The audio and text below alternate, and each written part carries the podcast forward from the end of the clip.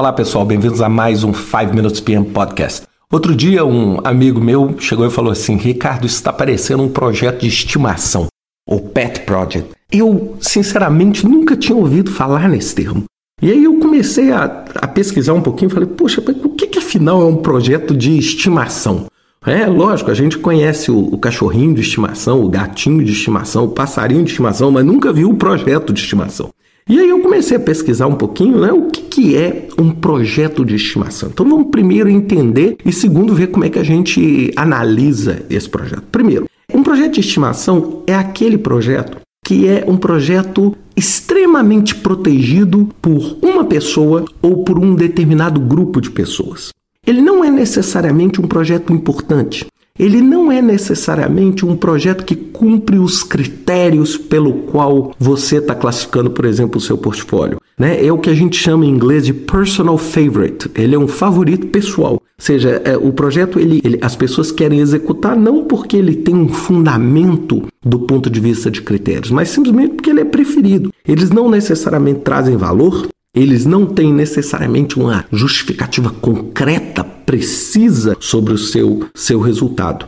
E sem dúvida nenhuma são projetos que envolvem uma grande carga política, não é? Uma grande carga de interesse.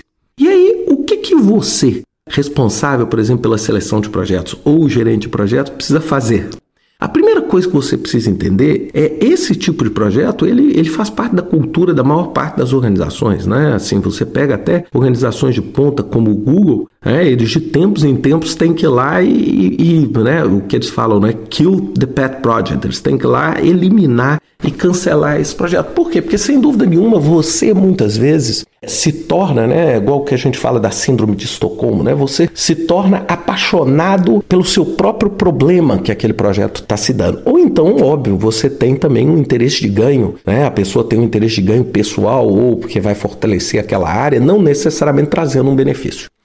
Primeiro passo que você deve fazer com relação a esse tipo de projeto. A primeira coisa é ter um entendimento político por trás desse projeto. Por quê? Porque muitas vezes, se o interesse político está em níveis muito superiores a você e você começar simplesmente a, a gritar ou a, a, querer bater de frente, muitas vezes você é o elo mais fraco dessa corrente. Então a primeira coisa que você tem que entender é o seguinte: qual é o real interesse? E muitas vezes você não vai descobrir isso através de um relatório. Você vai ter que fazer uma pesquisa, você vai ter que discutir com as pessoas, você vai ter que tentar entender por trás daquele palco qual é realmente o jogo que está sendo jogado naquele projeto. A segunda coisa é confrontar esse projeto com os critérios que vocês têm para o seu gerenciamento de portfólio, com critérios claros, e mostrar o seguinte: olha, esse projeto não se enquadra. E aí muitas vezes você pode transmitir ao executivo ou ao corpo diretor da empresa o seguinte: você tem a prerrogativa de dar um force in nesse projeto. Ou seja, o que é o force in? É você mandar o projeto ser executado independente dele cumprir ou não os critérios. Então, eu acho que você tem que provocar essa discussão.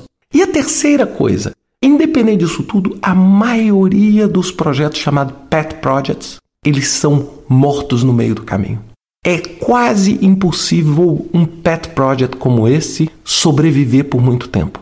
Então você, muitas vezes, quando você não tiver nenhuma escolha, esse projeto tiver um forcinho e ele entrar, trate ele dentro da normalidade dos seus pacotes de trabalho, mas sabendo que por causa dessa carga de interesse pessoal e por causa dessa política, esse projeto muitas vezes vai sofrer reveses políticos que vão transformar ele em nada ou vão transformar ele num projeto bastante diferente. Agora, não sofra e não compre uma guerra na qual você tem muito pouca chance de vencer.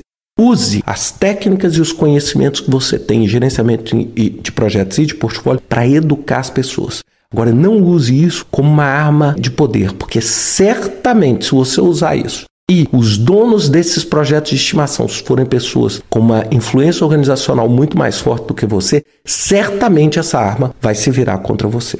Pense bastante nisso e vejo você semana que vem com mais um 5 Minutes PM Podcast.